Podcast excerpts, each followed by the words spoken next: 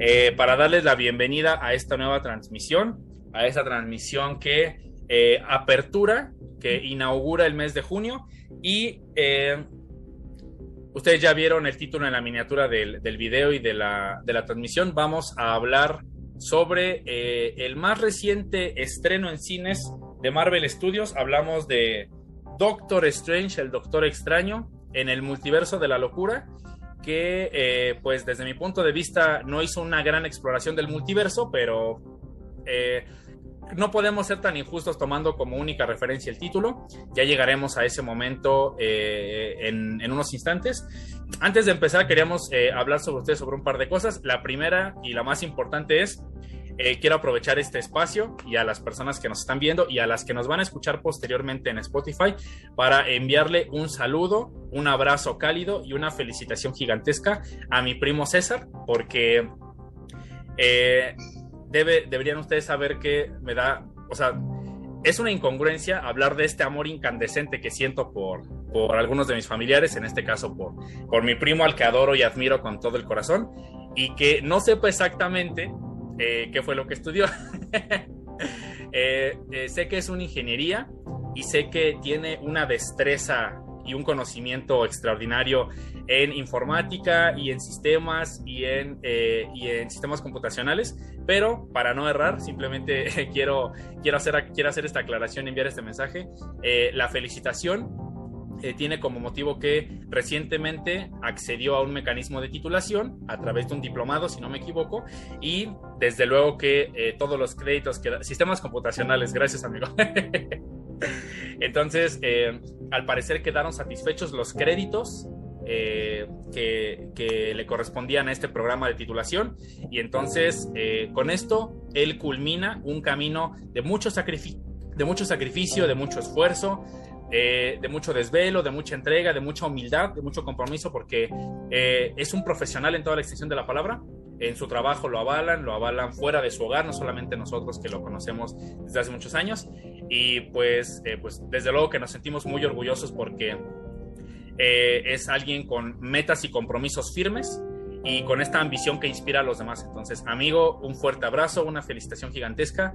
no olvides que te amamos y que es un privilegio eh, ver que te propongas un objetivo y que alcances ese propósito con, eh, con los pies en la tierra y sobre todo con esta disposición para siempre ir a buscar más. Entonces, un fuerte abrazo, te quiero y gracias, gracias por apoyarnos porque tú eres uno de los, de los promotores más valiosos que tenemos. Eh, le decía a Miguel que no sé por qué sigue con su... ¿Ya tienes tu audio activado? Porque siento que estoy hablándole a, a un... Ya, amigo, pero no quería interrumpirte en tu saludo a, tu familiar, hermano. No quería ser grosero e interrumpir esos, saludos. Ok, perfecto. Eh, le comentaba a Miguel eh, antes, de, antes de comenzar la transmisión que eh, hoy, en, hoy, hoy durante la tarde hubo dos temas en tendencia, ¿saben? Ustedes desde luego no están obligados a, a, conocer este tipo de datos, a veces el ocio, el ocio es más poderoso que las ganas de, ser productivo. Y en resumen, eh, hay rumores, yo sé que esto, o sea, no me interesa que esto se convierta en una cápsula o en una sucursal de, de Ventaneando, tampoco de la oreja. Eh, de hecho, yo soy uno de los principales detractores de los programas de espectáculos alrededor del mundo, porque si bien en este programa no defendemos celebridades y siempre estamos atacando, bueno, no atacando, sino concientizando sobre eh, los privilegios de los que gozan algunos sectores de la población, eh, sí es interesante darse cuenta cómo en, este, en esta jungla o en esta selva de la farándula o del medio del espectáculo, pues las celebridades eh, básicamente no tienen privacidad. Eh, no pueden. Uno puede ir a, comer un delicioso taco de tortilla con sal o con aguacate a la esquina de su casa y puedes ir en completa fodongués, puedes ir andrajoso, puedes ir enteramente eh, en la desfachatez y a nadie le importa, a nadie le interesa. Es más, esa es una imagen y una estampa perfecta de la colonia tradicional en México, del barrio tradicional en México.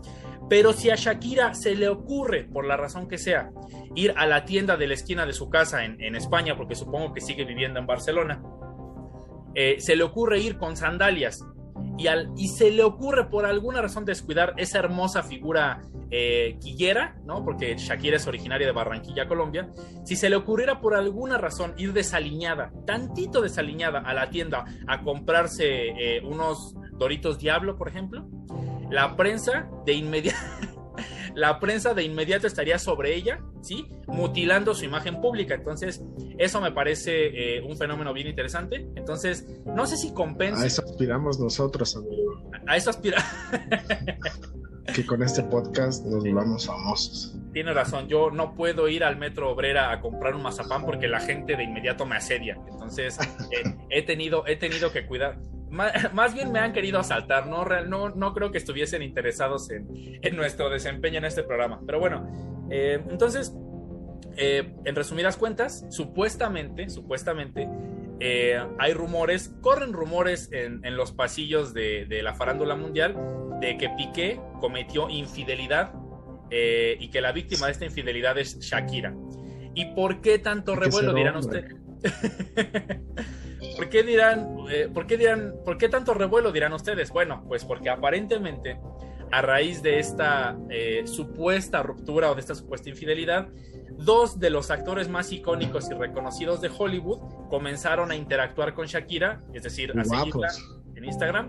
Eh, el Superman más sensual de todos los tiempos, hablamos de Henry Cavill, este actor inglés al que ustedes han visto encarnar a Sherlock Holmes en, en Netflix, en una película eh, coprotagonizada por Millie Bobby Brown, y a Chris Evans, que es eh, desde luego el Capitán América, que es eh, la antorcha humana en aquella, en aquella duología de los cuatro fantásticos de principios de este siglo, y que será la voz para los angloparlantes de la próxima película de Pixar, obviamente con el auspicio de Disney, de Lightyear. también le vamos a dedicar un ratito a ese, a ese tema de conversación, pero eh, la realidad es que haciendo un poquito de investigación al estilo de Juan José Origel, uno de mis maestros en de investigación en la facultad, eh, descubrí que el supuesto video en el que Henry Cavill se sorprende por la aparición de Shakira en alfombra roja es de 2015. Entonces, para esas personas que están viendo el video y que piensan que es reciente, que es fresco, que tiene algunos días, lamento decepcionarlos, pero Henry Cavill eh, se encuentra en una relación de pareja, respetemos eso, por favor. aparte, mucha gente, como ya, está, no sé si has visto Twitter, amigo, pero ya todos un chingo de gente poniendo que ojalá estuviera Shakira con, con Henry Cavill. Güey, mames, pinche video de hace cinco años. No, ¿cuál fue? 2015, ¿no? Sí, no mames, así siete años casi, güey, no mames. Sí, claro. No, ya, aparte, como dices, Cabil está en una relación, güey, ¿no? Cabil eh, ya, ya, no puede andar con chingadera, güey. Es, nuestro último representante que queda que hace todo bien, amigo. Ya todos han caído, todos los ídolos han caído y Henry Cavill es el único que, que sobrevive. Por eso ahora también todo tiene sentido cuando Luis Lane le pregunta qué significa la S en tu pecho, esperanza. No, ya sabemos que significa Sí, no, pero no, Henry Cavill tiene que quedarse con su novia no, no, no, no puede, no, no, nos puede dejar mal, ya es el último sobreviviente que nos queda también. Eh, la, gente, la gente muchas veces es, es incrédula, o sea, le cuesta trabajo creer que mortales como nosotros podamos aspirar a una cita con Shakira, pero yo hace no menos de un año hice match con, eh, con Scarlett Johansson en Facebook Parejas. De hecho, nos íbamos a quedar de ver debajo del reloj en Metro Pantitlán, pero por alguna razón pues no llegó. Este, eh, de, bueno, de hecho no era una cita, de hecho nos conocimos en el mercado de Facebook y me iba a vender unos tenis. Eh, no sé por qué Scarlett Johansson está vendiendo zapatería en, en, Facebook, pero no llegó y sin embargo, esa es una muestra de que cualquier persona tanto ustedes como nosotros, puede algún día tener una pareja que sea celebridad. Entonces, que no decaigan sus esperanzas. Todos tenemos un potencial seductor gigantesco. Eh, y bueno, ya Miguel puso el ejemplo de manifiesto. Entonces, ya para, empezar, ¿quién, ¿quién usa Facebook Parejas? todos, Usamos, todos usamos Facebook Parejas. Es más, yo fundé Facebook Parejas. Yo le escribí a Mark Zuckerberg un día, eh, de hecho nos tenemos en Telegram, ¿no? Utilizamos este medio para no ser identificados. Eh, es, que, es que Mark Zuckerberg me dijo, bueno, eh, has tenido videos con más de 10 reproducciones, no puedo permitir esas interacciones tan monstruosas en mis redes sociales y me ofreció un patrocinio, pero yo le dije, mira, la verdad, el mundo ya está harto. Acabo de ver un documental sobre persecución de famosos y la verdad, yo creo que 10 reproducciones son espeluznantes. O sea, puede, podríamos intimidar a cualquier youtuber o a cualquier streamer, ¿no? Es decir, eh, hay, streamers que van a escuchar que en la Ciudad de México hay dos amigos que tienen más de 10 reproducciones de sus videos y se van a sentir, de inmediato se van a sentir intimidados. a tener miedo. Sí, claro. Entonces, como yo, la verdad, no quiero involucrarme en una disputa con otros, con otros creadores de contenido, le dije a Mark Zuckerberg, oye, hay mucha gente que no utiliza las aplicaciones de citas convencionales para, para, para ligar. Hay gente que utiliza Instagram, hay gente que utiliza Facebook, hay gente que utiliza la fila de las tortillas, hay gente que va a misa a encontrar pareja. Entonces, ¿por qué no, por qué no crear un mecanismo en Facebook a través del cual las personas puedan conocerse y, y, que no revele su identidad, que no revele datos personales? Y a raíz de eso nació esta gran plataforma de Facebook Parejas y me siento orgulloso de haber contribuido a su éxito mundial. Entonces, ¿cuál, ha sido tu experiencia, amigo? Por lo que veo, muy buena, ¿no? Mi, experiencia, vamos a, vamos a dejar ese, vamos a dejar ese tema para, para un episodio completo porque creo que las no porque no porque la gente no porque a la gente le importe con quién con quién uno tiene interacción en, redes sociales sino más bien para para, para recopilar anécdotas. Creo que eso sería divertido. Eh, el punto es que eh, respeten la relación de Henry Cavill. Yo he intentado salir con él y no me ha contestado en Instagram. Entonces respeten por favor la relación de Henry Cavill Chris Evans, Chris Evans sí comenzó a seguir a, Shakira, pero no podemos, no podemos empezar a, especular nada más con un, una, simple, una simple solicitud de seguimiento. Entonces, eh, ese era uno de los temas a tratar. Ahorita que hablamos de Henry Cavill eh, como Sherlock Holmes y mencionamos a Millie Bobby Brown, aprovecho a Miguel para preguntarle antes de hablar sobre la película porque al parecer hoy, eh, hoy era el día, hoy era el día este, en el que el mundo se dispuso a crear polémica. Por ahí J Balvin y Cristian Nodal también empezaron a intercambiar insultos en redes sociales. Realmente eso, eh, no sé, creo que ni siquiera vale la pena. La verdad es que, o sea, yo no he visto que hubo pedo, pero realmente no sé el contexto. No, ni yo. de cuál fue, o sea, no, no, o sea, solo he visto que se pelearon, pero no sé por qué, la verdad. Así tú, si tú sabes, amigo, por favor, explícanos y danos tengo entendido, tengo, entendido que J Balvin en una publicación le da a entender a Cristian Nodal que, eh, que él ha vivido una situación similar a la suya o algo semejante y Cristian Nodal en vez de tomarlo como ah miren un compa que también está atravesando por un periodo de duelo que, que también ha tenido que sortear las dificultades de una ruptura amorosa se encabronó y le contestó no sé, palabras más, palabras menos como, ay, pues yo sí soy un compositor de verdad y yo no necesito autotune en mis canciones.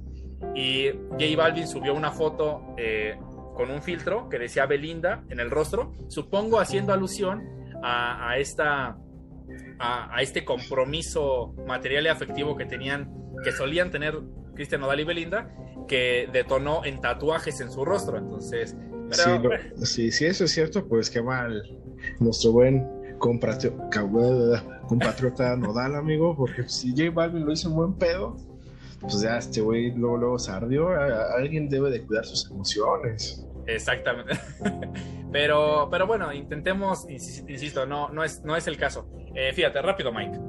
Eh, últimamente he visto. ¿Por qué mencioné esa película de Millie Bobby Brown? Que se llama. Eh, y, otro, otro tema de chisma, tomando como base lo que has planteado, amigo. Ya, por favor, ya nos vas a contar por qué eres el chapulín del grupo de nuestras amistades. Vamos a. Ya, vamos ya, estamos en el momento del chisme. Como, como, como la última vez yo me comprometí a compartir una trivia para que ustedes pudiesen obtener dos premios es más, dos trivias y dos premios eh, como agradecimiento por el apoyo que hemos recibido en este proyecto y no lo he hecho. Yo me comprometo a que en la siguiente transmisión el primer tema que vamos a abordar es esta, eh, esta, esta campaña de difamación que Miguel empezó hace años sobre, sobre el chapulineo sobre el Chapulinea. te comprometiste a subir la trivia el jueves pasado, a más tardar bien si no lo hiciste. Ya decir que te comprometes, amigo, ya está muy sobrevalorado de tu parte, amigo. No, yo, perdón, perdón, pero mi palabra no se ha depreciado. Entonces, yo le, yo le pido por favor, yo le pido por favor a Miguel que deje esta campaña de desprestigio. Así va a ser, se los prometo. Pero eh, le preguntaba a Miguel, ¿por qué Millie Bobby Brown en, en Enola Holmes? He visto eh, hasta el cansancio memes y yo entiendo que son memes, o sea que quizá para nosotros no representen una gran repercusión. He visto muchísimos memes burlándose sobre la más reciente apariencia de Millie Bobby Brown. ¿Por qué? Porque es el típico caso de una actriz que comenzó su exposición, exposición pública a temprana edad y que desafortunadamente, como la mayoría de celebridades en Hollywood, en México, etcétera, ha sido víctima de críticas, de burlas, de juicios, de prejuicios y de estigmas. Y entonces, eh, en cuanto entró a la adolescencia, y ahorita que está, eh, creo que tiene 16 años, ¿no? Va a cumplir 17 no, años. 18. Ah, bueno, eh, fíjate, ya está en la mayoría de edad. Obviamente, pues comenzó a desarrollarse de manera física y la gente, como es común en la sociedad, empezó a hipersexualizar, a sexualizar, no, no a hipersexualizar, pero a sexualizar su imagen. Y entonces pasaron primero de la sexualización de su imagen a juzgar que eh, supuestamente se inyectó Botox en los pómulos y que eh, quien es el responsable de maquillarla hace que se vea muchísimo mayor, que aparente una mayor edad a la que en realidad tiene. Entonces, eh, yo, yo, yo lo que te pregunto es, oye, ya estamos en una época en la que yo sé que es una niña de alguna forma que pertenece a un país pues desarrollado y que está en medio como de una burbuja de privilegios y lo que tú quieras, pero o sea, sigue siendo alguien muy joven, o sea, sigue siendo una persona inexperta en muchos aspectos y, o sea, eh, nada más imagínate hasta dónde ha llegado la industria que todavía ni siquiera cumplía 18 años y el mundo ya le está, o sea, a veces a mí eh, puede, puede para ustedes parecer inofensivo porque podría tratarse de un simple homenaje o de una actividad común entre la adolescencia de la actualidad, pero cuando, cuando hay una persona que adquiere cierto nivel de popularidad, a la semana hay 100 cuentas en Instagram, en Twitter y en Facebook que, o sea, como paparazzis, obviamente sin el acceso que tiene un paparazzi, buscando fotografías, buscando videos, editando imágenes, editando audios, eh, todo, todo, todo, todo, todo con, eh, en nombre del fanatismo o en nombre de la admiración que sienten por determinada celebridad. Eso siento que se está volviendo medio contraproducente porque imagínense, la niña todavía ni cumplía 17, todavía ni cumplía 18 años y ya había cientos de miles, millones de imágenes de ella alrededor del mundo, alrededor de Internet. Y eso en lo único en lo que ha derivado es que en la actualidad, supongamos que es cierto, ya se haya sometido a una cirugía estética y que además, o sea, no pueda salir a cámara con el vestuario que sea y el maquillaje que sea, porque el mundo, o sea, Nada más dense cuenta de lo que le pasó a Brittany Murphy, vamos a hablar de eso al final del episodio. Dense cuenta de lo que le pasó a, al vocalista de, de Linkin Park, a, Chester Bennington, ¿sí? Creo que sí. Este, dense cuenta de lo que le pasó a Amy Winehouse, o sea, eh, creo que tenemos que empezar, de verdad, se los digo porque tiene que ver con el episodio de hoy y con el fanatismo gigantesco que hay sobre Elizabeth Olsen y, lo que acaba de pasar con Star Wars y con la actriz que hace a la Inquisidora en Star Wars. O sea, eh, qué bueno que sintamos admiración, qué bueno que haya una persona de, la vida pública o de la farándula mundial que nos inspire a ser mejores eh, ciudadanos, que, que nos inspire a, adquirir pasatiempos, a, a, organizar nuestra vida. Qué chido, de verdad qué chido. Pero hay que dejar de llevar eso al extremo porque entonces nosotros nos convertimos en fuente de violencia y lo único que provocamos es que esas personas se acoracen y dividir muchísimo más a la sociedad. Entonces, eh, ahorita hablamos sobre eso porque ya creo que Miguel ya se está hartando de mi, de mi prólogo.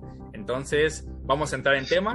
No, amigo, pero qué, qué serio se volvió el podcast. No. Qué serio se volvió, ¿verdad? Pero es que es que de eso se trata de que la conversación no sea superficial, de que no, no nos limitemos únicamente a hablar sobre... Pero, pero me hubieras avisado. Te hubiera, te hubiera avisado, pero...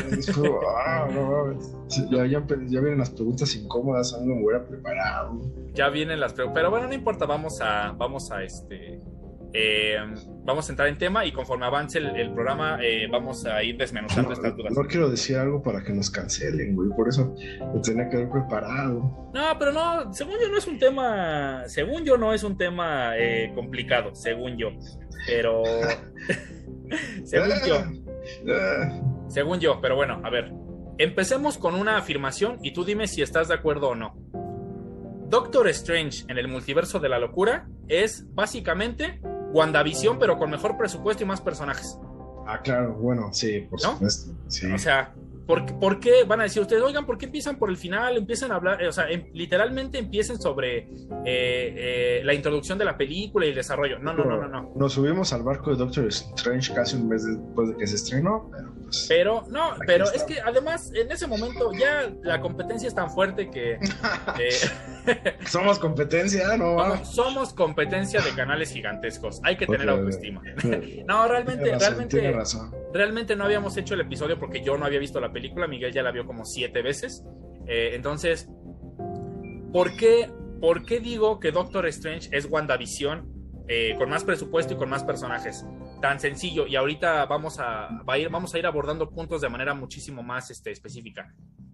En WandaVision observamos supuestamente las repercusiones emocionales y psicológicas que eh, se manifestaron en Wanda Maximoff después de todo este camino de sufrimiento que hemos visto desde la era de Ultron hasta, eh, hasta la serie, ¿no? Y entonces, la pérdida de visión, porque al parecer el inicio de WandaVision o el, el, prólogo de WandaVision es, miren cómo todos los Vengadores, al menos los Vengadores originales, encontraron paz, a excepción de, de la Viuda Negra, y de Iron Man, por supuesto. No, bueno, sí. encontraron paz, güey, ¿cómo no? No, sí, sí, no, tienes razón, pero Descansaron ¿sabes qué? en paz. Más, Tony Stark, porque es el personaje que vivió atormentado desde su película hasta que falleció, esperando una gran amenaza en la Tierra y poder dejarla a salvo, y aún así su muerte no sirvió de nada, ¿verdad? Pero bueno, este, no sirvió de nada porque, te voy a decir, ah, no sirvió de nada porque derrotas a Thanos, es más, Thanos no está muerto, ¿saben? Está muerto el Thanos de la línea temporal principal. Pero el Thanos al que hicieron polvo con el chasquido está en un universo de bolsillo, no está muerto. O sea, si alguien usa el si alguien usa el guantelete o las gemas y, lo, y vuelve a chasquear y pide que regresen las personas que, que, Tony Stark deshizo con ese chasquido, va a regresar Thanos. Entonces, muerto no está, ¿no? Este, y desafortunadamente con los viajes temporales que se realizaron en, en Avengers Endgame, llegó Kang el Conquistador y entonces no sirvió de nada. Básicamente Tony Stark no hizo nada. Este, entonces vemos, vemos cómo la mayoría de los Vengadores eh, entran en un estado de paz, ¿no? Finalmente, finalmente se liberan como de esta carga emocional de salvar al mundo y al parecer la única que continúa sufriendo su pérdida y a la que nadie atiende es a Wanda Maximoff. Y entonces durante la serie vemos cómo su naturaleza eh, de ser es un ser o un personaje Nexus en los cómics. Eso significa que tiene el potencial de alterar el tejido de la realidad y ponerse en contacto con otros universos. Entonces, la vemos llegar al máximo potencial de su, eh, de su magia, ¿no? Se nos es revelado que eh, desde pequeña tuvo manifestaciones de bruja, desde Sokovia, pero que nunca se enfocó en ellas y que ante la falta de estímulos esa magia permaneció dormida y que su magia era tan potente y tan poderosa que fue capaz de despertar a un objeto mágico como el Darkhold, de atraer a Agatha Harkness, ¿no? Este, y de crear este Hex, ¿no? Eh, haciendo víctimas a, la población de Westview, con tal de vivir eh, un modelo ideal de pareja junto a Visión y a sus hijos falsos. Falsos. Entonces, ¿y en qué termina la serie? En Wanda reconociendo cómo fue victimaria de personas inocentes, ¿sí? Eh, y que utilizó su dolor como pretexto para provocar un caos mundial. Wanda eh, se da cuenta de su error, reflexiona, vence a estos villanos de caricatura a los que Marvel nos tiene acostumbrados y se redime supuestamente, pero abraza la magia del caos y la acepta y se aleja a las montañas para no poner en riesgo a más personas vimos exactamente lo mismo, exactamente lo mismo en Doctor Strange. La única diferencia es que ahora quieren vendernos a Wanda como una villana cuando la realidad es que en ningún momento sientes que Wanda sea una villana, en ningún momento de la película. Es el antagonista, claro. Yo sé, claro que es el antagonista y es una fuerza de oposición, pero una villana, claro que no viendo cómo negocia con Doctor Strange. Yo difiero, ¿eh? Viendo, viendo, bueno, ahorita vamos a entrar en eso. Viendo cómo negocia con Doctor Strange. Eh, viendo cómo titubea, porque todo el tiempo está repitiendo este discurso eh, diciendo que es un mo ella no es un monstruo, que ella es la víctima, que ella es la que ha sufrido. Y al final de la película volvemos a ver la imagen endeble y frágil de esta Wanda que vimos en Age of Ultron. Entonces, eh, yo no creo que sea una villana bien construida a mí me parece muy intermitente y lleno de muchos vicios el arco que le quieren dar. Eh, pero a ver, te escucho porque si no me voy a me voy a emocionar. No, amigo, pero yo lo que creo es que que Wanda o el personaje de Wanda en la de Doctor Strange tenía todo para ser no sé si la mejor, pero es una villana de temer o un personaje de temer, que claro, está, está de manifiesto desde los que, desde las personas que saben de cómics, qué, qué grado, qué poder tiene Wanda, pero incluso lo que vimos en WandaVision cuando creó el éxito, la magia que desbordaba y cómo controlaba, también se demostraba que era, güey, tú no te quieres, no te quieres meter con Wanda. Claro, claro. Y después cuando inicia Doctor Strange es, güey, no nos vamos a meter con Wanda porque Wanda pues está demostrando que puede, pues, es, es, una enemiga como te lo platicaba. Wanda, Wanda ni de pedo puede volver a ser una vengadora. O sea, Wanda, por más que nos quieran vender su, que, que, se redimió y que supuestamente murió, que no murió, pero, pero que nos quieran vender, güey, Wanda no puede ser ya una vengadora, una aliada de la humanidad. Wanda es una enemiga no de la humanidad, güey, del multiverso. O sea, Wanda es o sea, no sé qué argumento van a tomar para volverla a meter como un lado bueno, pero Wanda ni de pedo, o sea, mató gente, eh, destruyó el santuario, mató a los magos de, o a los hechiceros de, ah. que estaban en, ahí, fue a través del multiverso tratando de atrapar y quitarle los poderes a América Chávez para porque y la iba a, matar. Una niña a una niña, porque quitarle los poderes significaba que tenía que morir esta América Chávez. Claro. Pasó, nos queda claro que se metió en, eh, fueron, como ella, ella, misma lo dice, si no recuerdo mal, que quien perseguía a América e, era ella, pero a través de sus otras Wandas, o sea, y eso lo tomó como algo de misericordia, ¿no? Pero Wanda para mí tenía todo, para ser una gran villana, una villana de temer, no que nos plantearan al final el mismo argumento de WandaVision, que cómo, cómo terminó, cómo se redimió Wanda o cómo supo que hacía mal, porque sus hijos ficticios le empezaron a tener miedo y se dio cuenta que la estaba cagando. ¿Y aquí qué pasó? Lo mismo. Fue lo mismo. Vio que sus hijos le tenían miedo y dijo, ah, bueno, pues ya me chingué a los Illuminati, ya maté a todos, ya me vale madre ah, no, pero mis hijos me están viendo con miedo, ah, no, ya voy a ser bueno otra vez. Exactamente. Güey, o sea, no sabemos si eh, en realidad era Doctor Strange 2 okay. o una continuación de WandaVision. De WandaVision, exacto. O sea, y que, y repito, Wanda tenía todo para ser la mejor villana, una de las mejores villanas o la villana con más miedo o de temer que pudo haber hecho Marvel, pero pues como va a salir en más proyectos, pues seguramente no la quisieron este, matar como tal o volverla la peor villana o la villana por excelencia, porque pues pero yo creo que sí, no, o sea, el que Elizabeth Olsen está muy cabrona como ah, Wanda, está muy cabrona. ella, se roba la película, bueno, para mí, para mí ella es la película, por eso es que siempre les digo, es una película de Doctor Strange o de WandaVision o de Wanda. Claro, claro. Porque ella se roba la película. Doctor Strange pasa a ser personaje secundario en su película. Pues fíjate, yo, yo creo, o sea, el, eh, protagonista es él o sea, eh, él, nos salva. Eh, todo, todo queda en, manos de América Chávez. No, y aparte, bueno, ya vamos, ya vamos a llegar a esa parte. O sea, se me hace, se me hace de verdad bien ridículo. O sea, hay gente que, fíjate, eh, a veces cuando, lo, digo porque hay una persona entre la audiencia que nos envió sus observaciones, a la cual le agradecemos muchísimo porque desde luego que incluso las personas que nos apoyan en esta pequeña conversación no están obligadas todo el tiempo a, a bombardearnos con flores y halagos, al contrario, si a ustedes algo no les parece, tanto de la conversación como del aspecto técnico o de organización, bienvenido. Eh, cuando, cuando llegamos a hablar aquí, por ejemplo, Miguel y yo, sabiendo que no somos expertos, desde luego, sobre lo que consideramos que es un buen guion, quizá muchas veces de lo que estamos hablando es tanto del argumento de la película, o sea, todos esos elementos que integran un guion, el argumento de la película, la riqueza de los diálogos o la elocuencia de los diálogos, el manejo de la cámara, el diseño de los exteriores y de los interiores, eh, las expresiones que le piden tener, eh, eh, expresiones corporales que le piden a los protagonistas, todo eso es, un universo el que integra el, el guion. Entonces, yo me cansé de leer, lo digo porque ustedes saben que para mí si tuviésemos que comparar el potencial de dos películas de superhéroes, en mundos diferentes, claro, para mí The Batman es mucho mejor película que, Doctor Strange en el multiverso de la locura.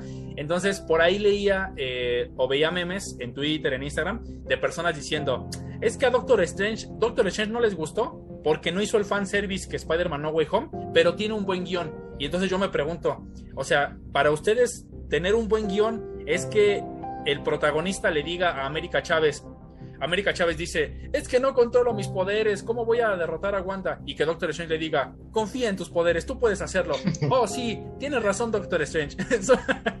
pero como no somos expertos, amigo, pues no podemos decir no, eso. Pero es, que, pero es que ni siquiera lo digo desde un punto de vista técnico o, profesional. O sea, me refiero a que si, si Marvel, si Marvel eh, Marvel de pronto, eh, quizá, no, quizá no, no, me gustaría hablar de los fans porque obviamente en, el mundo de los fans hay todo tipo de opiniones, pero si Marvel como compañía quiere vender su imagen incluso para ser considerada en los premios Oscar, por poner un ejemplo, o sea, creo que ya es de verdad muy, muy predecible que cada una de sus películas termine con un argumento así, ¿no? O sea, que el protagonista, para salvar para resolver el nudo de la trama, le diga a América Chávez, confía en ti misma, tú lo puedes hacer. O sea, como, como si estuviéramos en las pistas de Blue, ¿saben? Y las pistas de Blue son muchísimo más icónicas ahorita. Entonces, eh, pero bueno, a lo que voy es a que yo creo que Stephen Strange eh, sí tiene la batuta de la película. mira, vamos a, vamos a dejar algo en claro lo que dijo Miguel. Elizabeth Olsen tiene un encanto y un carisma mundial. O sea, eso nadie lo puede discutir. Eh, por, o sea, la belleza física, ¿no? Empezando por, por un ejemplo, la belleza física, eh, el carisma de la actriz, el carisma de la persona, la dulzura, eh, la cortesía, eh, es decir, lo encantadora que es Elizabeth Olsen de, dentro y fuera de cámara o dentro y fuera del estudio, es algo, es algo monstruoso, o sea, las, las cuentas de seguidores que tiene, la gente que la adoran y por supuesto que como la bruja escarlata es maravillosa. Nosotros estamos hablando de las motivaciones del personaje o de los argumentos que el guionista pone en papel para que el personaje eh, se incline por uno u otro camino. Eso es de lo que estamos hablando. Entonces, ¿se acuerdan de lo que comentamos al inicio del programa? Elizabeth Olsen, Elizabeth Olsen eh, está lo, o sea, para que, para que tomemos como un poquito de conciencia. Elizabeth Olsen no tiene redes sociales. ¿Y saben por qué no tiene redes sociales? Porque ni siquiera por esta película, desde hace cinco o seis años, la actriz decidió alejarse de las, del mundo digital porque el acoso y el hostigamiento que sufría, incluso de cuentas que se hacen llamar fans o que se hacen llamar defensoras y promotoras de su trabajo, es enfermizo. Entonces, por eso nosotros les damos este consejo de manera amistosa. Si admiran a alguien, si, si les gusta el trabajo de alguien y lo quieren promover, adelante, por supuesto. Pero eh, creo que se nos ha olvidado esta línea que debemos este, dejar, ya no como celebridad y seguidores, como seres humanos, porque podemos provocar esta clase de desplantes y esta clase de atrocidades que ya llegaron a, otra clase de franquicias, como Star Wars, que Star Wars siempre ha tenido desafortunadamente eh, o sea, ha estado envuelta en muchos escándalos porque el fandom de Star Wars muchas veces es nocivo, nocivo. Entonces... Está, está cabrón. Está, está fuera de control. Pero bueno, eh, entonces yo decía que Stephen Strange sí tiene protagonismo o tiene la batuta durante la película porque al final del día quien realiza este viaje multiversal y quien, y quien tiene bajo su tutela a América Chávez y se encarga de protegerla y de guiarla en este viaje para encontrar el libro de Vishanti, eh, pues que no sirve para nada. O sea, no, yo sé, sí, claro, o sea, no tiene repercusión, pero, pero creo que, o sea, o sea, tampoco es que la cámara o Sam Raimi ignore por completo a Benedict Cumberbatch y se enfoque en, Elizabeth Olsen. Eh, bueno, ya queda menos de un minuto para cerrar esta sesión. Recuerden que la falta de presupuesto es nuestra cruz y entonces, este. Yo ya le dije que entre los dos compráramos el, premium, pero no quiere. Quiere, seguir, quiere seguir tirándose al piso para que ustedes piensen que no hay presupuesto. O sea, si no hay, queremos, no. Queremos vivir en la austeridad. no, y también es para dejar un poquito de suspense. Entonces, regresamos en unos momentos con ustedes, no se vayan, para continuar con la conversación porque está muy intensa y muy acalorada. Oh, por Dios. Oh, por Dios. Pero pues vamos a esperar a que el sistema nos saque solitos, que nos saque. Que nos corra, que nos corra. Sí, sí, sí, sí, sí, sí. En algún momento. Para, empedar mañana, amigo. Eh, no entiendo por qué tiene, tiene la audiencia que saber nuestras intenciones de embriagarnos durante el fin de semana. No lo entiendo. Para que sepan que.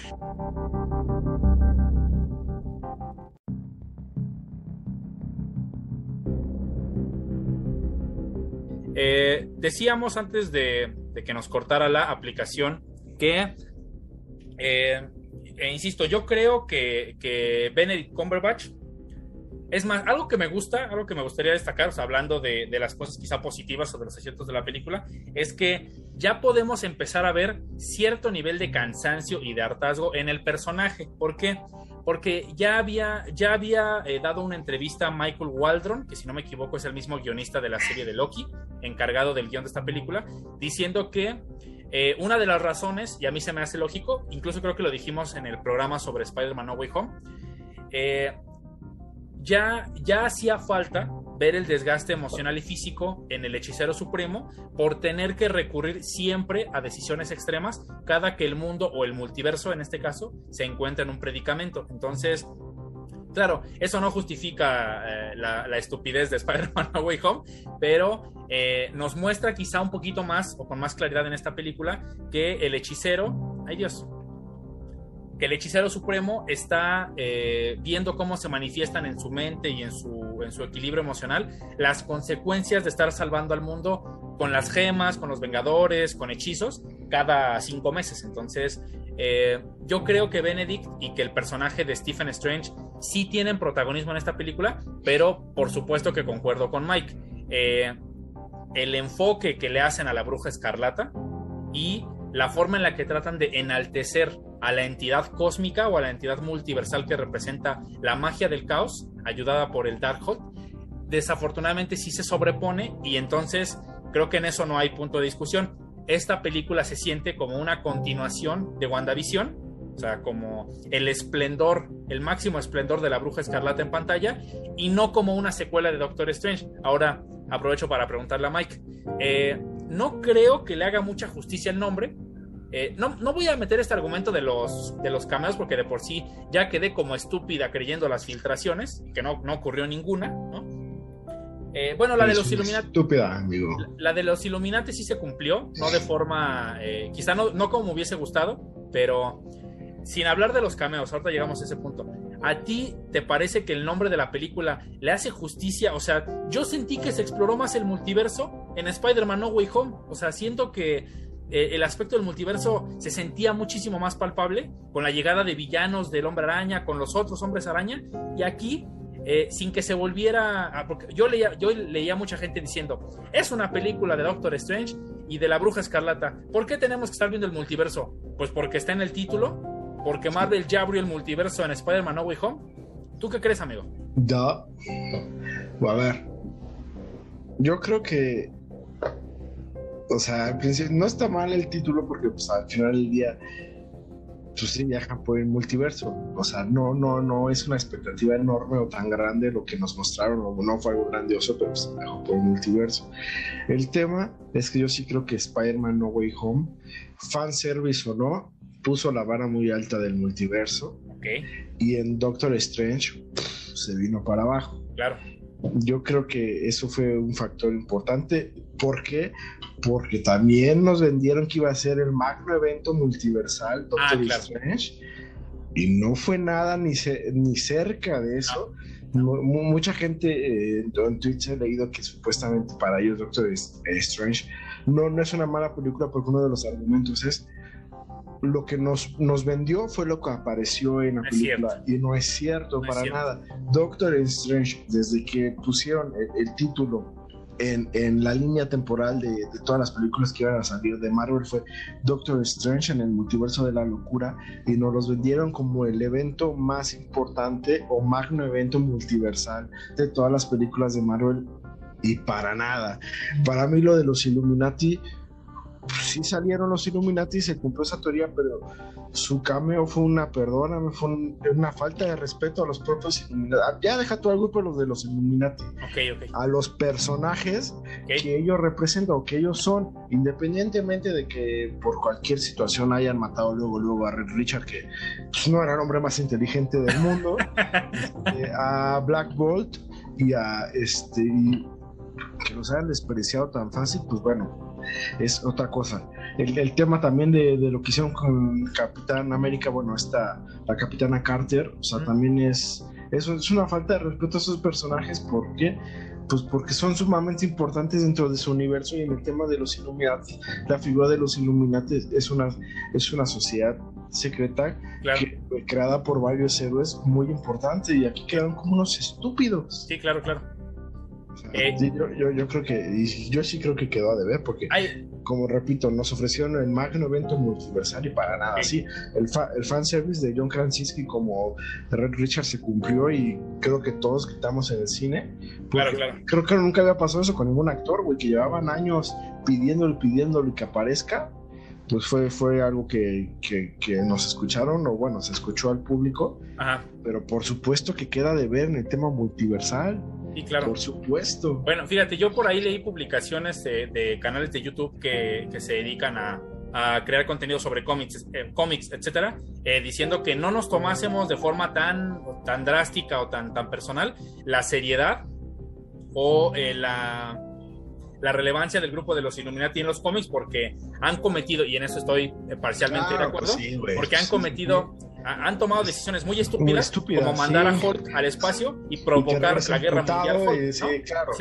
o sea, eh, en eso, ¿no? Y obviamente lo que tiene que ver con las gemas del infinito y la pelea de. Muchas veces hay, hay quienes piensan que los Illuminati en los cómics son solamente una disputa de egos entre los hombres eh, no los más poderosos del planeta, pero quizá los más inteligentes, porque está Bruce Banner, porque está Reed Richards, porque está Tony Stark, porque está la mente más poderosa del multiverso que es este Charles Xavier, porque está Black Panther, porque está Namor, multiverso de la locura.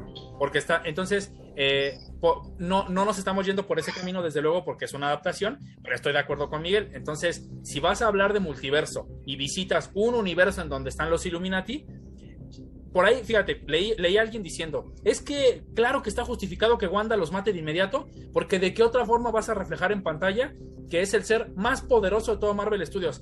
Bueno, déjenme decirles ahorita a esas personas que independientemente de la, de la actuación magnánima de Elizabeth, de Elizabeth Olsen, o sea, de su representación tan, tan sutil y tan encantadora y tan, y tan maravillosa de la bruja escarlata, ya tenemos un antecedente inmediato de lo que hace Marvel Studios cuando sale el director o Kevin Feige o los guionistas a decir es el personaje más poderoso del UCM, lo quitan un chingo de tiempo de la pantalla. O sea, ¿qué le hicieron a Capitana Marvel?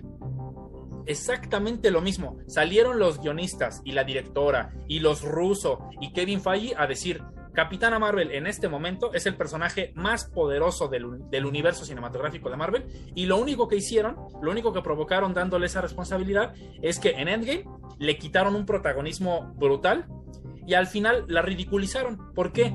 Porque tú dime, si desde si apenas con una película como protagonista, porque Elizabeth Olsen es protagonista en esta película, si apenas en su primer película como protagonista la colocas como el ser más poderoso de Marvel Studios, dime de qué forma la vas a desarrollar en las siguientes películas si ya nadie se le puede oponer, Mira, y, lo en, ese aspecto punto lo puedo entender porque va evolucionando porque pues ha salido más películas en Elizabeth Olsen para bien o para mal, ha, salido en muchas más películas y ha tenido pues ahí su, evolución, por así decirlo. Pero que, pero ese tema de que naveguen con la bandera de es. Pero, pero tenía su evolución como heroína, ¿no? Como Claro, claro, claro, por, sí, por supuesto. Aquí tengo que Marvel, o sea, no supo, es lo que te digo, para mí no supo desarrollar, no supo darnos a la Wanda que era la que estaba planeado para, para por lo menos si la ibas a poner como una villana, ser la mejor villana en lo que va de las películas de Marvel. Y ni eso hiciste. O sea, como tú bien dices, ridiculizan a, a sus personajes.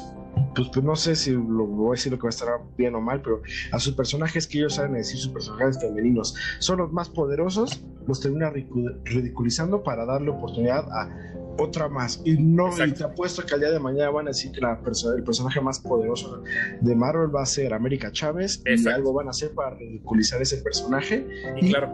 ir cambiando. ¿Por qué? Si, si, tú me planteas en un principio que la más poderosa era Capitana Marvel, ¿qué hiciste con ella? Pero no, hiciste una película de las peores de Marvel, tú bien lo dijiste, la e, ella ella solita incluso en su soberbia que a todos nos caga de su soberbia de antes si no le ganaron a Thanos es porque no estaban no me tenían a mí. Güey llega Endgame se va toda la pinche la desapareces y hasta el final, y la caga. ¿Por qué? Porque pues al final quien tenía que salvarlo era, era Tony Stark, que era un hombre, perdón, y porque lo vuelvo a decir así, pero lo que nos querían saber con la figura, no, pues es que él fue el que inició todo. pues, entonces cállate los hocico y no vengas a, a contradecirte después. Sí, claro. Y, eso es ahora que nos dijeron con Marvel, que, que con Elizabeth Olsen, con la bruja, es ya no la heroína, el personaje más poderoso de Marvel. y, claro. Por ahí, por ahí una, una, amiga en Twitter me dijo, este, ay, es que eh, este es otro ejemplo de cómo les caga que, que, una mujer sea protagonista y que tenga éxito en una compañía. Claro que no. A ver, hay gente que no sabe que Victoria Alonso es una, es una productora argentina, o sea, es una mujer y además latina, tiene años involucrada en los proyectos más ambiciosos de Marvel. Y veo a bien poquitas personas darle reconocimiento por su trabajo. No los veo preocupados por las mujeres que trabajan en diseño de vestuario. El, el Oscar que ganó Black Panther, si no me equivoco, en 2018 o 2019 por diseño de vestuario, ¿saben quién fue, era el responsable de ese departamento de vestuario? Una mujer. El diseño de vestuario, el diseño de guardarropa de los personajes de Wakanda, muchos de los diseños de la escenografía, claro, en colaboración con Ryan Coogler. Eh, está Scarlett Johansson, está Gwyneth Paltrow, está la avispa, es decir, mejor que digan, porque eso, eso a mí me parece un poco hasta hipócrita, si quieren decir que pues, es muy respetable. Hay gente que es fan del trabajo del actor, no del personaje. Si quieren decir que a ustedes todo lo que haga Elizabeth Olsen les gusta, está bien, pero entonces no se me hace como muy congruente esta, esta postura de, ay, es que les molesta que ahora estén liderando la... Claro que no, y no, porque Marvel no es la primera franquicia que lo hace. Ahí está Alien en los 80s con Sigourney Weaver y está la franquicia de Terminator que en algún momento ¿no? le dio a Sarah Connor le dio mucho está este Ay, ¿cómo se llama esta película de, Sharon Stone y Michael Douglas? Eh, no, te iba a decir Juego Fatal. No.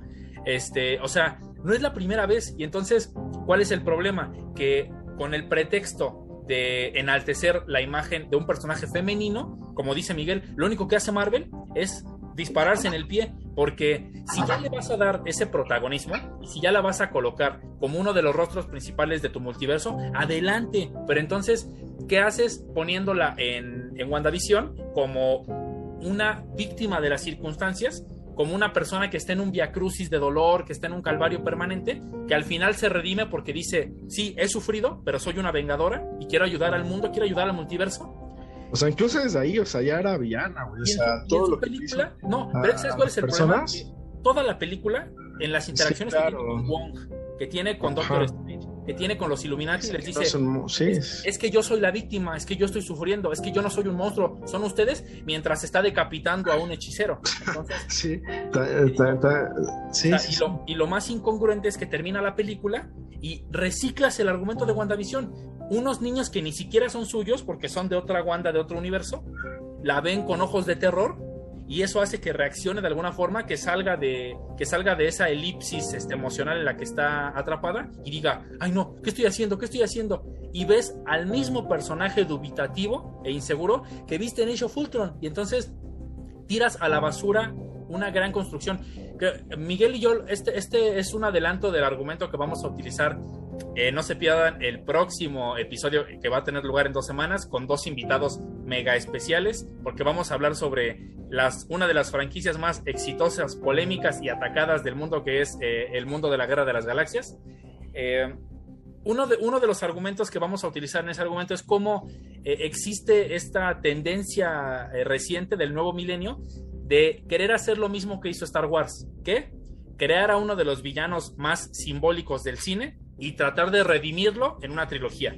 O sea, eso es algo que pocas, pocas franquicias han logrado porque volvemos al punto. Si ya tienes a un villano como Thanos, que tiene un propósito firme y es exitoso, si tienes a un villano como el Duende Verde, que obsesionado por el progreso científico es capaz de convertirse en una entidad maligna, ¿por qué no haces lo mismo con Wanda Maximoff? Lo dijo Miguel hace un momento. Tiene a pesar de que es una vengadora y que a pesar de ser una imagen que representa el heroísmo y la salvación, no sería la primera vez que vemos en la industria de Hollywood que un héroe es convertido en el villano de la franquicia.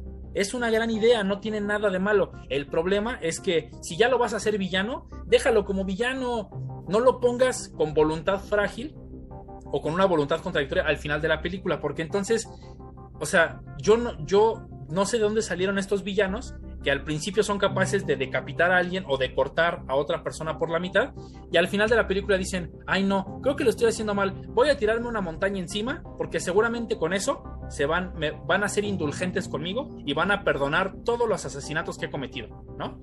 O sea, es, lo que te decía, o güey, Wanda ya no es una ya no es una villana ya de la humanidad, güey, multiversal. Fue, fue, otro, fue otro universo a matar a los Illuminati, güey, a matar a los héroes de ese universo. Por supuesto que ya es villana también de ese universo. claro, O sea, y, Wanda fue eh, universo tras universo persiguiendo a, América Chávez, mató al Doctor Strange de, con el que la estaba protegiendo esta América Chávez eh, cuando inició la película. O sea, y yo, mi punto, o sea, no, no sé si, si lo, abordamos más de lo que sería, pero mi, lo que yo hablo del punto es, Marvel es, para mí es, es, un hipócrita en esa, en esa situación de querer llevar a cabo ese tema de decirle primero a, la capitana Marvel es la heroína más poderosa del mundo o de esto y a la mera hora pues la ridiculizo y ahí bueno y ahí la dejo y a ver hasta cuándo sale y ahora y ahora pasa con, con Wanda es pues, es el personaje más poderoso pero pues bueno pues, como no me sirvió como villano no la quiero como villana pues voy a voy a reciclar lo que hice con ella. Y al final pues también queda ridiculizada en el sentido de que güey pues lo repetiste lo que pasó en WandaVision. Exactamente. entonces creo que para mí ese aspecto eh, Marvel quiere navegar con una bandera moral hipócrita en el sentido de que, güey, estoy diciendo que ellas son las más poderosas, pero pues me voy a hacer pendejo metiendo, ah, no, pues el que va a salvar a, en Endgame, pues va a ser Iron Man porque él inició todo. O, y, así, entonces creo que te digo, es una hipocresía porque navegan con esa bandera, pero no la, no la, no la ponen no firme. Exacto, o no van y dicen, sí, ellas son mis personajes principales. No, no, nada más creo yo que lo están haciendo por, por la agenda política. O sea, espero no nos metamos en temas, pero yo lo que, Lo, que estoy viendo es que, es que Marvel es un hipócrita y no está respetando en principio a Capitana Marvel cuando dijo esto y ahora con Wanda. Claro, no, de hecho, o sea, tenemos un ejemplo maravilloso de una película que sin la necesidad de salir a promocionarse como una película liderada por mujeres y protagonizada por mujeres y siendo exitosa por mujeres, es Spider-Man 2 la saga de Sam Raimi, la saga del Spider-Man de Sam Raimi, no sería nada sin Rosemary Harris, que es la que interpreta a la tía May. O sea, la importancia y la presencia de esa tía May, de May Parker, en la vida de Peter durante esa saga, es la de Sally Field en El Sorprendente Embarazo. Es más, hasta Emma Stone en esa saga. O sea, no necesitas, como dice Miguel, de un discurso prefabricado, ¿no? Tanto eh, en mercadotecnia como en redes sociales, como en los programas en los que le das difusión a la película, diciendo, vean cómo el rostro, el nuevo rostro de la, como lo que quieren hacer ahorita con Kamala Khan. El problema, desafortunadamente, porque no, no tengo información a la mano, el, el momento en que la tenga, entramos con mucho gusto a ese debate, hay quien dice que a pesar de este nuevo intento de inclusión de Marvel Studios para atraer a la comunidad musulmana, tengo entendido que Kamala Khan es un personaje musulmán en los cómics, eh, hubo muchos problemas durante la producción de esa serie de racismo, de xenofobia y de ataques directos que tienen que ver con intolerancia religiosa. Entonces ya llegaremos a ese tema porque como dice Miguel es muy álgido y no estamos atacando a nadie directamente, solo queremos, o sea, a nosotros, por supuesto que nos interesa, como a muchas personas y como a la sociedad, que se siga empoderando, que se siga, eh, que, darle más solidez a las participaciones de la mujer en la industria del entretenimiento, como siempre las han tenido. Lo que pasa es que antes no tenían esta clase de, reflectores o esta clase de, de, recursos que se tienen hoy en día. El problema es que Marvel, insisto, ¿para qué haces tan poderosa a Wanda Maximoff? O sea, ¿para qué sales a decir es el ser más, es el ser invencible de este multiverso. No va a aparecer en quién sabe cuántas series o películas, y cuando vuelva a aparecer, ¿sabes, sabes, ¿sabes por qué no sirve de nada hacerle el ser más poderoso? Porque el camino directo a, resolver ese nudo de trama es que salga un ser más poderoso que ella, y entonces la invisibilizas completamente, ¿no? O sea, cuando aparezca Kang, cuando aparezca Franklin Richards, cuando aparezca Onslaught, cuando aparezca Galactus, cuando aparezca el Silver Surfer, ¿qué van a hacer?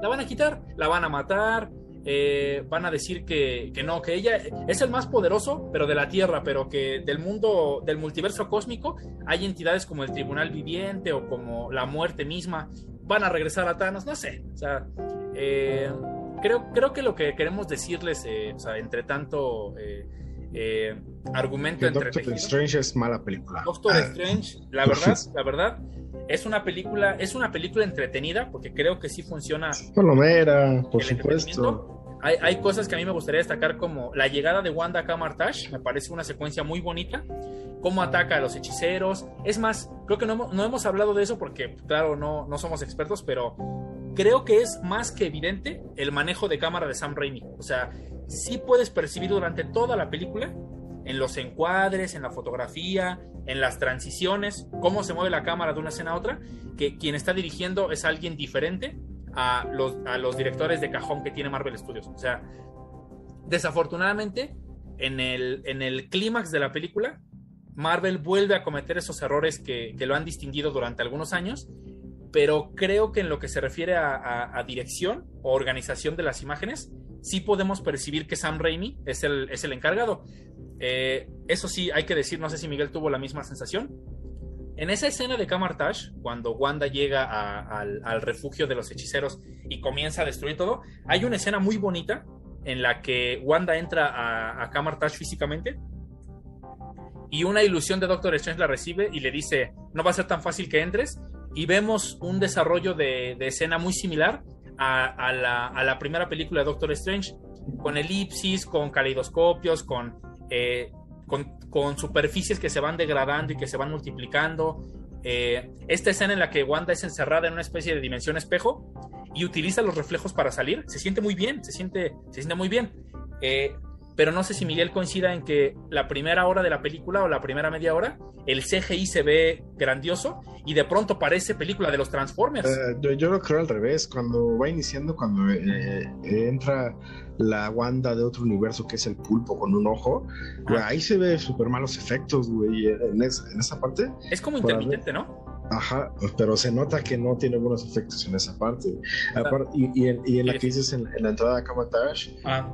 o sea, yo ahí cuando yo dije, dije, madres, o sea, Wanda sí, sí da miedo, güey, pero pero esa escena, o sea, toda esa escena está, o sea, cuando sale del espejo Wanda, toda ahí retorciendo, ah. acomodándose los huesos, no, Bueno, fíjate, hay, dicen, porque obviamente eso creo que no es responsabilidad del director, dicen, dicen las malas leguas, dicen mis fuentes en Televisa, que este que Sam Raimi tenía un corte de director que le interesaba que llegase lo menos eh, manoseado posible, por utilizar una expresión, lo menos manoseado posible a su estreno en, en cines, ¿Eh? Y que el estudio le dijo, no, güey, está muy terrorífica. Y, que recortaron la película. Y, que por eso hubo tantas grabaciones. Es de las películas, si no me equivoco, que ha tenido más regrabaciones que otras, como en la historia del cine, porque tengo no, la Liga de la Justicia de Josh Widow. De Josh, bueno, eso, pero ese, es un caso diferente porque esa película la volvieron a hacer, o sea, no,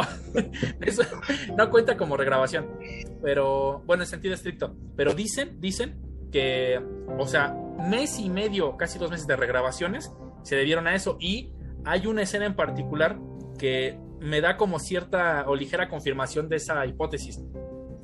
Cuando termina la película vemos a Stephen ya tranquilo, con una camisita muy bonita, sale del santuario de Nueva York y mientras está cruzando la calle, de la nada empieza a gritar. Ay, el ojo también se le ve bien falso, güey. se escucha una intermitencia en el sonido como, como estática, así, Stephen grita, se le abre el tercer ojo de la frente y acaba la película. Se siente como muy abrupto el final, ¿no? O sea, como que, bueno, yo lo percibo. Sí, tiene razón Miguel. El, tercer ojo de Strange es uno de los CGI más culeros que he visto en la... Y el bigote de Henry Cavill, güey. pero, pero esta escena final en la que se hinca porque del dolor que significa que se abre su tercer ojo, siento que alguien ahí, literal, o sea, recortó el final y ya, y metió los créditos. O sea, se ve un trabajo de edición horrible. No sé si tenga que ver con este mal intento de Marvel de, censurar un poco la película, porque hay una escena cuando Wanda empieza a deambular, ¿no? Ya ven que esto es lo que le dicen a Strange que no debe hacer porque sus otros, sus contrapartes del multiverso, Andan este, deambulando, porque deambular es utilizar el Darkhold para poseer el cuerpo de una de tus, eh, de tus variantes del multiverso y que haga cosas por ti en esa realidad. Cuando Strange está, perdón, cuando Wanda está deambulando en el cuerpo de esta, eh, de, su, de su variante en el mundo de los Illuminati, hay una escena, o sea, Wanda está con sus hijos y le dice, ya váyanse a dormir, y se lleva los trastes a la cocina, cuando la Wanda del, del UCM le empieza a poseer, en ese momento, en ese momento yo les juro que creí que me iba a callar la boca la película, porque sí se siente la atmósfera de terror en esa escena. Hay, hay, una, hay una imagen en particular en la que una taza de agua pareciera que tiene un océano dentro de ella, como Ah, sí. un mar, ¿sabes? En ese momento sí se sentía un poquito como este terror psicológico, de que se empiezan a girar las, la lu- las luces de la lámpara, el océano, es decir, empecé a ver como un poquito de psicodelia, como este, este- esta clase de terror, eh, de, de psicología que hay imágenes, en, hay, hay objetos o símbolos en una habitación común de una casa que normalmente no deberían estar ahí. Y junto con la música y la iluminación, sí pensé que, que íbamos a ver algo de terror. Sí, yo también. Se siente insípido porque lo cortan, ¿no? Quieren voltear los cuadros, ¿no? Las cruces. Ah, exacto, sí, sí, sí. O sea, empiezas a ver eh, recursos de una película de terror. Porque eh, Marvel también recurrió como a este, a este, ¿cómo le llaman? Jump scare, que es como el, el terror fácil, ¿no?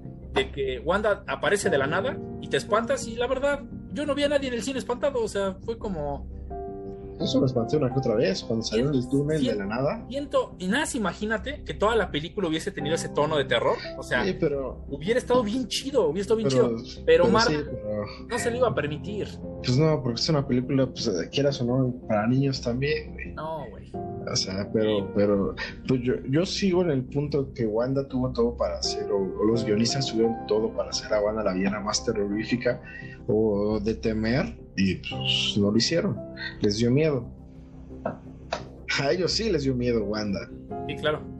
Fíjate, pone, pone aquí en los comentarios, bueno, eh, le agradecemos otra vez, como siempre, a, a dos de nuestras patrocinadoras permanentes y, y, eh, responsables de que nos mantengamos a flote, así como la gente que nos escucha y nos ve, a Maribel y a Alejandra, porque mira, Mari, por ejemplo, pone en los comentarios que ella cree que la calidad eh, de la historia en las películas o series está eh, disminuyendo un poquito por la cantidad de producciones que quieren realizar en, en- en un corto tiempo. Por supuesto, o sea, hace, lo decíamos durante la transmisión pasada, hace, ay Dios, hace 10 años o hace 8 años teníamos máximo una película por año o cada dos años, ¿no?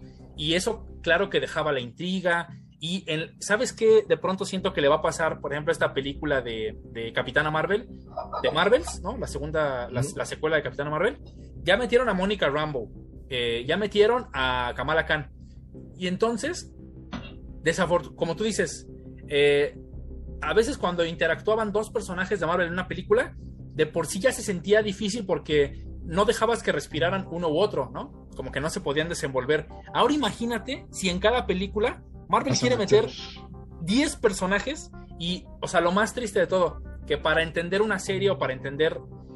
A mí se me hace una contradicción que Kevin Feige diga, para ver, Doc- para entender Doctor Strange en el multiverso de la locura, no es necesario que vean WandaVision, pero claro que Claro sí, que- por supuesto Sí, que sí. Exacto, al menos que nada más queda así con la bandera de, ah, no, pues fue un buen final, pero pues sí. No, no me jodas, claro. Por eso te decía que se me, se me hacía como muy frágil o muy pobre que hayan reciclado el argumento de WandaVision, porque entonces, Exacto. o sea, si no ves la serie, tan sencillo, no sabes quiénes son Billy y Tommy, uno, no sabes, no sabes qué es el Darkhold, eh, no sabes qué es la magia del caos, no, No sabes sabes. quién, no sabes por qué es la bruja escarlata. Exacto, no sabe, claro, no sabe quién es la bruja escarlata. Y entonces, eh, me da mucha risa porque al principio de la película, en esta escena, tienes razón, en es- desde ahí se ve el CGI barato. En esta escena donde Wanda le dice a Stephen, eh, si tú rompes las reglas eres el héroe, pero si yo lo hago me convierto en la villana. Quieren hablar sobre Westview y su forma bien inteligente de Marvel de decir, ah, no se preocupen, si no vieron la serie en esta película lo pueden entender. ¿Qué dice Strange? No vengo a hablar sobre Oh, Westview. de Westview, ajá. Ya. Oye, pero claro que no, necesitas hablar sobre eso, porque es más, hay una parte en la que Wanda dice, este, eh, el El Hex, no el fue Hex nada. fue fácil, ajá, y hacer esto, no, claro que no fue fácil. Si en la misma serie dan a entender que el Hex fue una especie de explosión, que, que Wanda tenía acumulado tanto poder y tanta frustración y tristeza, que lo único que hizo fue manifestarse. Tan Yo es así. Güey, yo traté de hacer un hex en la Roma para retener a mi crush y no pude, güey. O sea, no mames. O sea, pues claro que no es fácil. O sea, eh, se retorció, la magia del caos brotó de ella y creó el Hex, pero yo no vi a Wanda muy tranquilita creando el Hex, ¿no? Ni siquiera estaba consciente. Entonces, o sea, eh, estoy totalmente de acuerdo con Maribel. O sea, si, si, si Marvel quiere, o sea, nada más en este año, en este año vamos a tener tres series. Ya está Moon Knight, viene, eh, viene Miss Marvel, viene la segunda temporada de What If, ¿no? Veníamos de Hawkeye eh, con Kate Bishop. Ya tenemos. Eh, ¿Perdón? She-Hulk también viene. Claro, She-Hulk. Este, eh, viene Thor Love and Thunder, viene Black Panther, Wakanda Forever al final del año. O sea, y, y, comienza el siguiente año y empieza este, ¿cómo se llama? de Marvel. y viene la serie Secret Wars. Entonces, yo ya lo habíamos dicho en otra ocasión y no, no, somos profetas ni, ni, creemos que, que, lo que aquí se dice es lo único que va a ocurrir, pero hay que tener cuidado porque en algún momento se puede abaratar la franquicia y entonces ya quiero ver yo a la gente diciendo, para entender la siguiente película, me voy a aventar el consumo de más de 20 películas, de casi 30 películas y de al menos unas 8 series para más o menos sentirme eh, emocionado por lo que va a venir. O sea, yo creo... Eh, no, no, no. Y, tiene razón Miguel, o sea, si vas a meter a los Illuminati, órale, ellos no son los protagonistas, pero no los desperdicies de esa forma, o sea, eh, se me hace... Es más, me gustó mucho la Capitana Marvel de, María Rambo, o sea, se me hizo como intimidante, me gustó, me gusta la Sana Lynch como actriz, o sea, creo que tiene, tiene potencial. Lo de Capitana Carter se me hizo más un capricho, porque, eh, no sé, mm, ese es el problema de meter personajes. Si no quieres hacer fanservice, no metas nada de fanservice y mejor enfócate, si la película se hubiese enfocado solamente en, Doctor Strange, en América Chávez y en Wanda Maximoff, yo creo que hasta tienes más oportunidad de ver sus dotes actorales, de explorar su historia, ¿no? O sea, creo que me hubiese gustado entender un poquito más lo de Christine Palmer, ¿no? O sea, también. ¿no? Porque se siente bonito, ¿saben? O sea, cuando Strange le dice, es que te amo en todos los universos, eh, se siente bonito porque, porque son dos buenos actores y porque y creo que estaba bien construida su relación. O sea, en la primera película de Doctor Strange se siente, se siente orgánica esta actitud de Christine de decirle, yo estoy enamorada de ti, pero tu arrogancia y tu ego no te permiten eh, dejar que los demás te ayuden. Y de Strange diciéndole, es que no me amas, nada más me quieres salvar. O sea, está chido, está chido el argumento, pero explóralo un poquito más, güey, ¿no? Sí, pero sí, no, yo, yo creo que sí faltó mucho el tema de, de, la exploración de la relación, porque bueno, si bien es cierto, ya, teníamos una, una, un avance en lo que fue Warif, en lo que Doctor Strange, al menos de ese universo que se convirtió en el Doctor Strange, que yo sí creo que es el que sale en la, en la película de Doctor Strange. Eh, en el, animado? no, ajá, el animado. Pero que, que, ese güey trata de ir con la gema todo, a regresar el tiempo, regresar el tiempo, regresar el tiempo, hasta que por fin puede estar con Christine y no lo logra. ¿Por qué? Porque pues nos da a entender que conforme a lo que es Doctor Strange y cuando tenía la gema del tiempo, que pues su destino no es estar con Christine Palmer. Entonces, pero sí creo que faltó mucho tema de, ese argumento. Incluso, pues Doctor Strange ya en la película le dice, no es que quiera, no es que no pueda amar a alguien más o que no pueda estar con alguien más, es que creo que le dice, no, no quiero o no, no sé, no, algo así. No puedo. O no puedo, o no me he dado la oportunidad, no me acuerdo, algo así dice. Pero sí, sí esa parte cuando dice, es que te amo en todos los universos, o sea, sí, sí es una relación de de, y que, que se, se, muestra incluso la química entre los personajes. que si bien es cierto, pues Christine, pues también ya la, la fueron como. Regina George. Mi Doctor Strange puede tener acceso a Regina George, por favor. pero sí, yo, yo creo que sí es. es creo que es, eh, en conclusión puedo decir que es una película que es palomera. O sea, yo no puedo entender cómo hay gente, sí, va a entrar la comparación que digan que Doctor Strange es una joya y de Batman no lo es. Ah. Entonces, este, yo, yo lo único que puedo decir es una película palomera y cumple, y ya, hasta ahí. Claro. Hasta ahí. Hasta ahí, hasta ahí. Es una película con el nombre de Doctor Strange, que no es de Doctor Strange. Claro. Se siente, se siente con el potencial de una película que puede explorar el multiverso sin abusar de los cameos, por supuesto, y, y teniendo dos tramas simultáneas, ¿no?